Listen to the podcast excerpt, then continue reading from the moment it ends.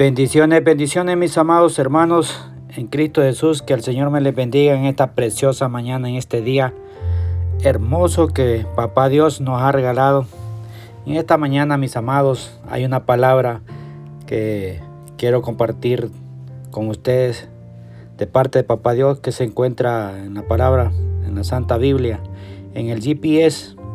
Pero esta mañana, mis amados, quiero que inclinemos nuestros rostros nos presentemos humilladamente delante de nuestro Señor y Creador nuestro, nuestro Señor Jesucristo.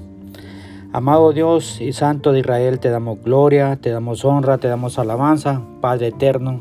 Esta mañana, Señor, nos presentamos delante de usted, Señor, en esta mañana hermosa, en este día precioso que usted nos ha regalado, Señor. Esta mañana preparamos nuestra mente, nuestro corazón, que el poder del Espíritu Santo que está en nosotros, Señor, nos enseñe y nos revele, Señor, la palabra que usted trae esta mañana, Señor. Padre, en esta hora nos presentamos. Cada uno, Señor Padre Santo, a recibir el pan nuestro, el maná espiritual, que es alimento, Señor, para nuestro espíritu, para nuestra carne, alma, cuerpo y espíritu, Señor. Padre, en esta hora, Señor, nos presentamos y, y a recibir, Señor Padre Santo, esta palabra. Hemos orado honrando al Padre, al Hijo y al Santo Espíritu. Amén y amén. Amados, esta mañana quiero compartir con, con ustedes una palabra de parte Papá Dios que se encuentra en Proverbios. Proverbios. Amados, estamos viviendo, eh, estamos viviendo un tiempo muy, muy profético. Todo se está cumpliendo en la palabra del Señor. Y el mundo, por su soberbia, por su soberbia, estamos viendo todo lo que está pasando. Y esta mañana vamos a abrir nuestra mente y vamos, quiero que me acompañen al libro de de Proverbios. Vamos a leer Proverbios capítulo 8. El llamado a la sabiduría. Esta mañana el Señor nos está llamando. Y a través de, de, de, lo que vamos, el Señor nos va a hablar esta mañana, hermanos, podamos meditar y tomar esta palabra que viene y que pueda morir y, y dar ese fruto para cual nuestro Señor lo está enviando esta preciosa mañana. Amén. Como les dije, como les dije, mis amados amigos, fieles oyentes, estamos viviendo un mundo de soberbias, así como fue el pueblo de Israel cuando fue sometido por, por los babilonios, por Nabucodonosor, ese rey famoso que Dios lo levantó y, y por su soberbia pudimos ver qué es lo que sucedió. Y hoy esta mañana vamos a leer unos versos. Amén. Proverbios capítulo 8, verso del 11 al 4. Vamos a leer esos. La palabra la vamos a leer honrando al Padre, al Hijo y al Santo Espíritu. Amén. Pues la sabiduría es mucho más valiosa que los rubí. Nada de lo que uno pueda desear se compara con ella. Yo, la sabiduría, convivo con el buen juicio. Sé dónde encontrar conocimiento y discernimiento. Todos los que temen al Señor odiarán la maldad. Por eso odio el orgullo y la arrogancia, la corrupción y el lenguaje perverso. El sentido común y el éxito me pertenece. La fuerza y la inteligencia son mías. Esta es la nueva, nueva traducción viviente, hermano, la que estamos leyendo nosotros. Amados, tenemos que notar que en todo el capítulo, si ustedes lo leen, me gustaría que lo leyeran. Todo el capítulo 8 de Proverbio se nos habla sobre la importancia de la sabiduría y, y sus beneficios y sus bendiciones. Pero hay un solo versículo que nos, que nos menciona lo que Dios aborrece. Y es el, el verso 13. Y nos dice que el Señor aborrece la soberbia y la, arrogancia, el mal camino y la boca perversa. Amado, de, de esas cuatro cosas, ahora nos vamos a enfocarnos en una de ellas, la cual tiene muchos efectos negativos tanto para nuestra vida como para nuestra familia.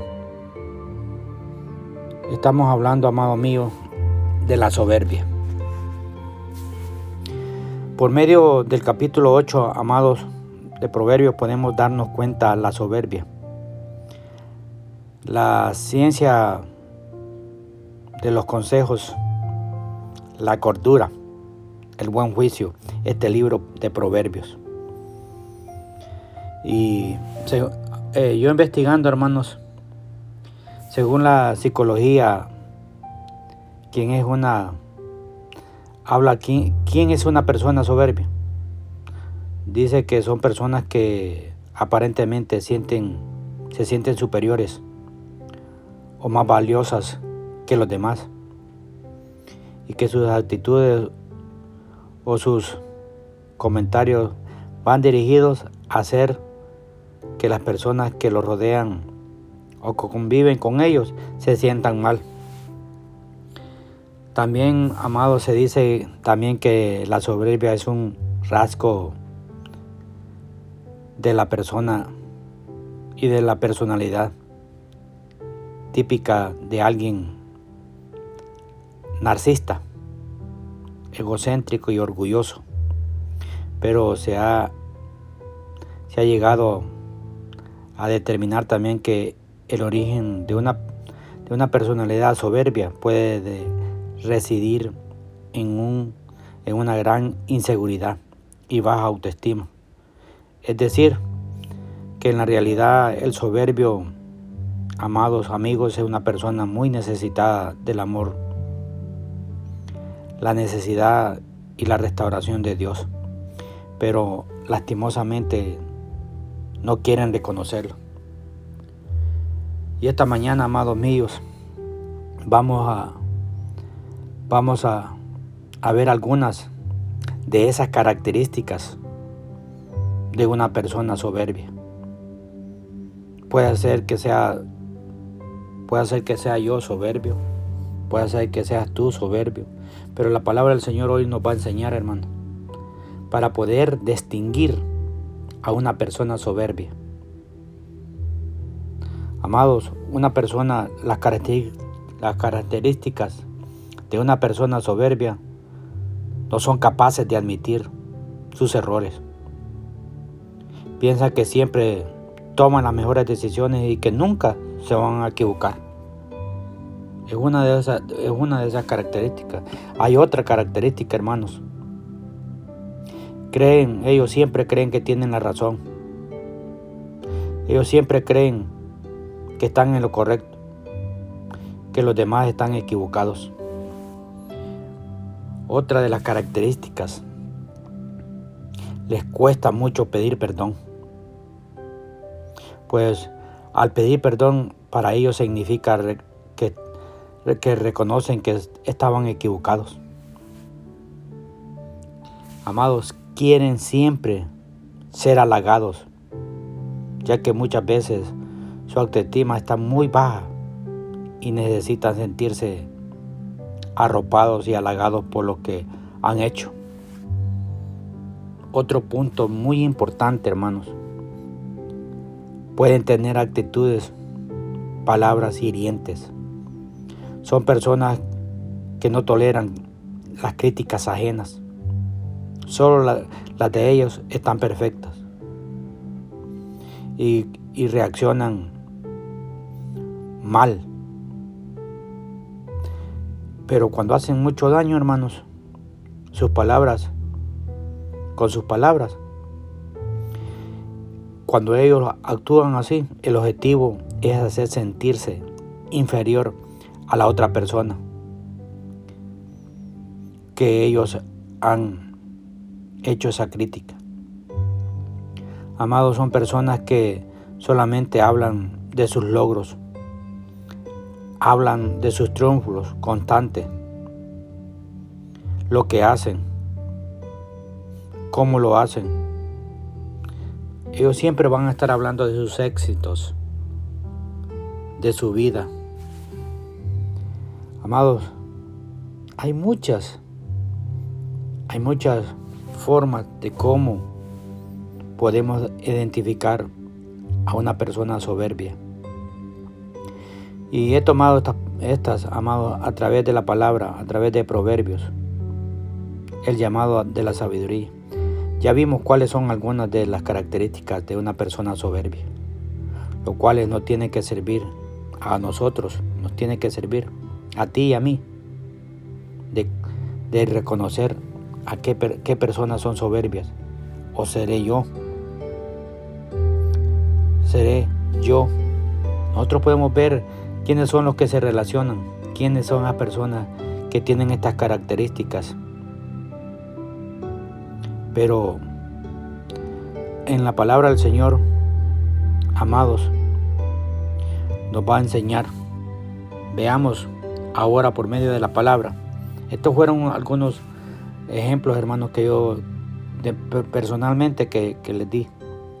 Yo sé que tú puedes encontrar muchos más e-, defectos, pero vamos a ver por medio de la palabra de Dios cuáles son algunos de esos efectos de la soberbia, ya sea en nuestra vida. Amados, mira, en Proverbios, vamos a leer bastante Proverbios hoy, hermanos. En Proverbios, en Proverbios 29.1, mira lo que dice. Aquí el Señor nos, enseña cuáles las primeras características que vamos a encontrar, ya sea en nosotros, esos defectos, o en alguna otra persona. El primero, fracaso, hermano. El primero se llama el fracaso. Mira lo que dice Proverbios 29, 1. Quien se niega tercamente aceptar la crítica será destruido de repente sin poder recuperarse. Recuerda que estoy leyendo la nueva traducción viviente. Amados, definitivamente que una persona que no nos acepta o no acepta consejos, que no reconoce sus errores y que piensa que siempre tiene la razón, aunque esté equivocado, fracasará, como dice la palabra aquí, en lo que él emprenda. Puede ser en sus relaciones amados de pareja, conyugales, en su trabajo, en sus proyectos de vida, en sus negocios, etcétera, hermano. Estas personas, hermanos, como declara Proverbios, estas personas fracasan no por falta de consejo, ni por falta de corrección, sino porque su soberbia no les permitió reconocer que iban por el mal camino, por el, camino equivocado, que se estaban relacionando con personas incorrectas o que estaban apresurándose en sus decisiones. Hermanos míos, tristemente nosotros hemos visto, no sé si tú has visto el final de una persona soberbia,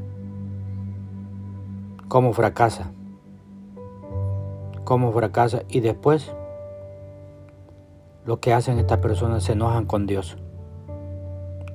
En lugar de, reconocer sus errores. Y así somos nosotros también, hermano. En Proverbios 19, 3, mira lo que dice.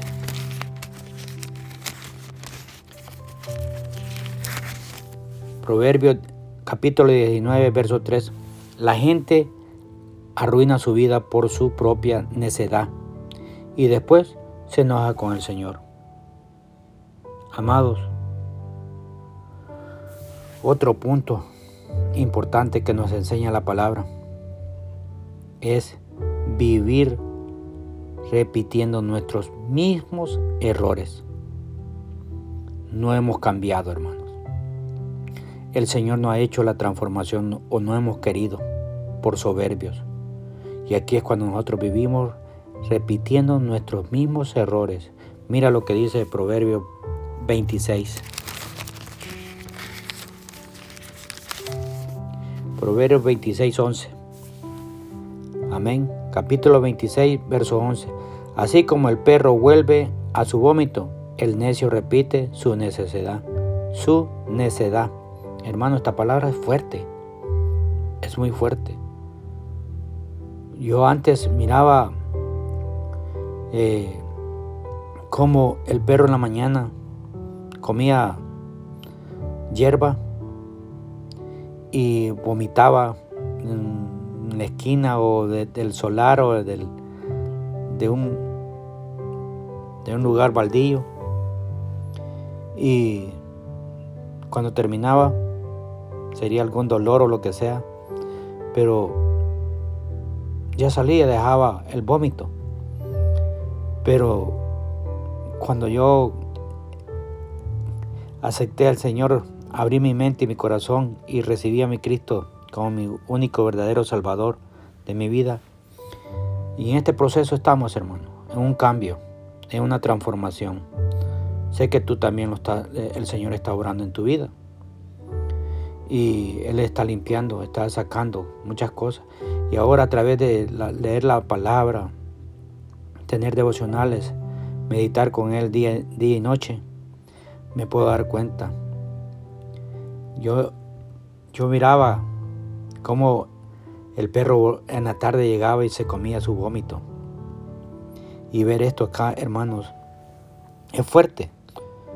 Y aquí es cuando este punto 2 es cuando nosotros vivimos repitiendo nuestros mismos errores. Tenemos que reconocer, amados, que el fracaso, las heridas, el dolor y esas cicatrices en nuestra vida se pueden resumir en una sola palabra. ¿Sabes cuál es? Aprendizaje. Aprendizaje. La palabra del Señor nos ha dejado ejemplos para, para que caminemos y naveguemos y lo pongamos por obra. Pero lastimosamente, el soberbio hermano no aprende de sus errores, pues no los admite, siempre piensa que tiene la razón. Y por lo tanto, como no aprende de sus errores y fracasos, sino que los repite en sus relaciones, en sus decisiones, etcétera, hermano.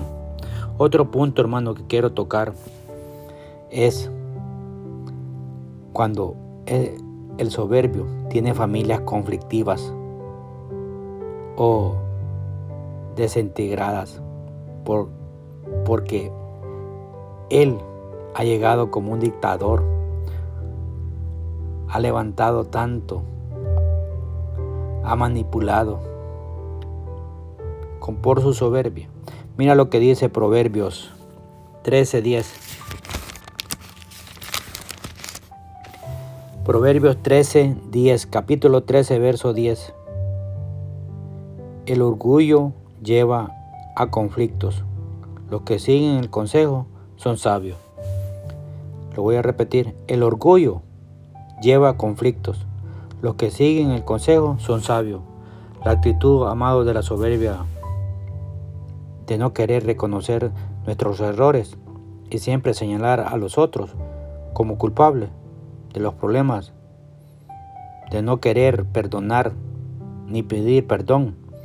Amado, esto producirá siempre contiendas en nuestro matrimonio, conflictos en nuestra familia, conflictos con nuestros compañeros de trabajo, hasta con nuestros mismos hermanos en la iglesia.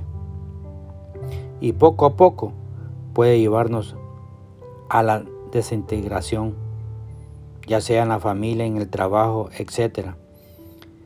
Y esas contiendas, amados, que producen la soberbia, nos llevará a la soledad. Mira lo que dice Proverbios Proverbios 21, capítulo 21, verso 9. Es mejor vivir solo en un rincón de la azotea que en una casa preciosa con una esposa que busca pleito. Aquí habla en el hogar y aquí habla de la esposa, pero aquí puede ser el esposo, aquí puede ser la esposa, aquí puede ser los hijos. Hoy ponlo en el ámbito laboral. Y si eres jefe o tienes tu propia compañía, hoy ponlo tú. Amados, otro punto muy importante es vidas infructuosas y un corazón lleno de frustración, hermano. Amados, este punto es doloroso, fuerte. Mira lo que dice, vamos al Levítico, vamos a ir al, al principio. En Levíticos capítulo 26, desde allá nos viene hablando, desde el Génesis hasta Apocalipsis, nos viene hablando Papá Dios acerca de todo esto, de la soberbia. ¿Qué pasó desde el principio? ¿Y qué pasó con ese querubín? Amados, en Levítico 26, verso 19, capítulo 26, verso 19 dice, quebrantaré su espíritu orgulloso, orgulloso, al hacer que el cielo sea tan rígido como el hierro y la tierra tan dura como el bronce. Amados, la palabra de Dios es clara al decirnos que el Señor no respalda a los soberbios, sino que su actitud los vuelve personas sin fruto, con oraciones sin respuesta. Ahora piensa, ahora piensa, tú mi amigo, tú mi amada hermana, que tú escuchas día con día la palabra del Señor a través de estos medios virtuales, por audio. Amigo, ahora tú puedes decir, ¿por qué mis oraciones no tienen respuesta?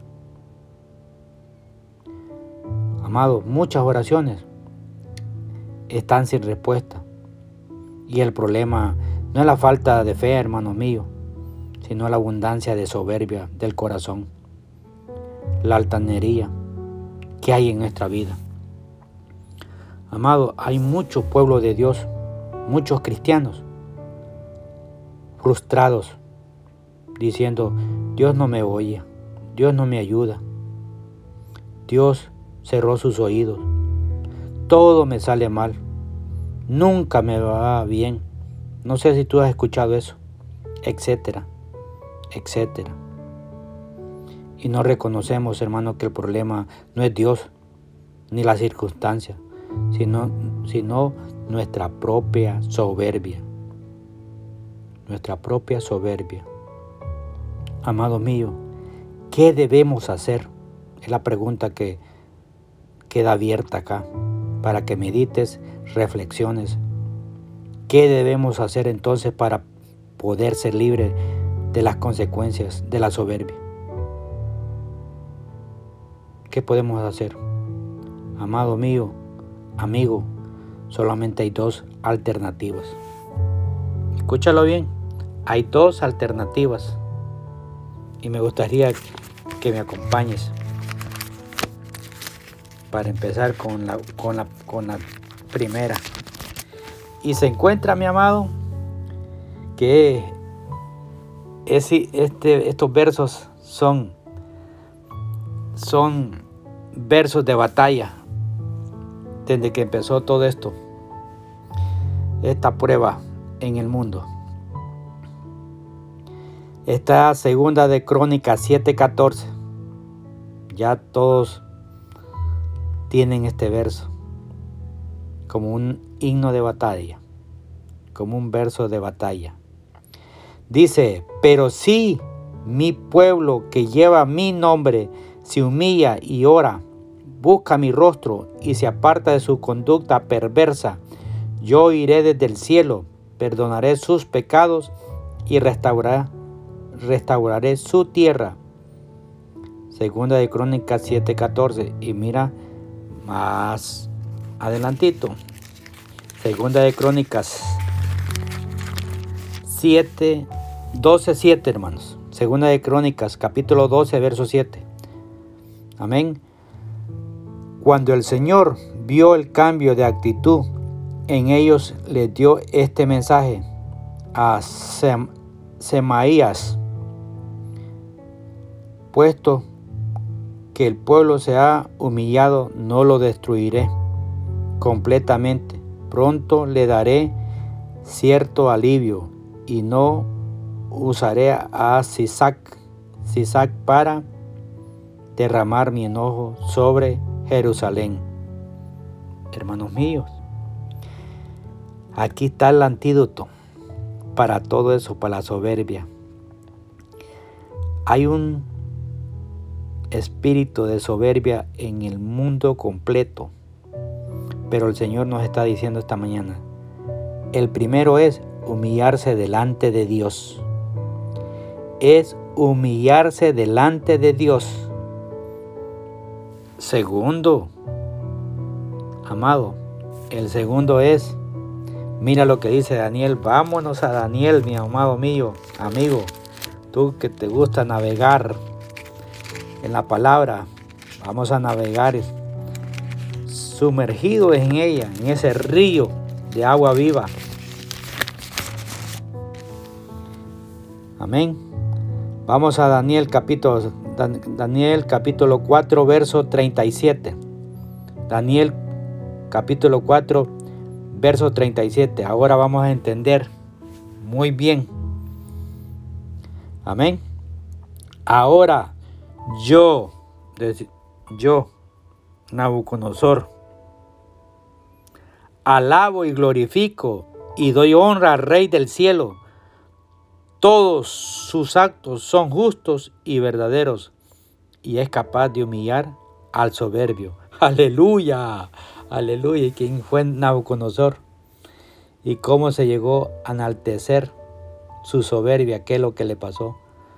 Lo hizo Dios lo convirtió en una bestia. Por siete años comió pasto, pero reconoció, reconoció y glorificó, alabó y glorificó y dio honra al Rey de los cielos. Todos sus actos son justos y verdaderos y es capaz de humillar al soberbio. Amado mío, amigo mío, hermana mía, la decisión es de cada uno de nosotros hoy, esta mañana, el Señor nos ha hablado a cada uno de nosotros. La soberbia y sus efectos, hermano. ¿Qué es lo que produce? Amado mío, que el Señor me le bendiga, que el Señor me les guarde, que el Señor haga prosperar la obra de sus manos. En la bendición del Señor Jesús, su hermano en Cristo, Romeo Sánchez.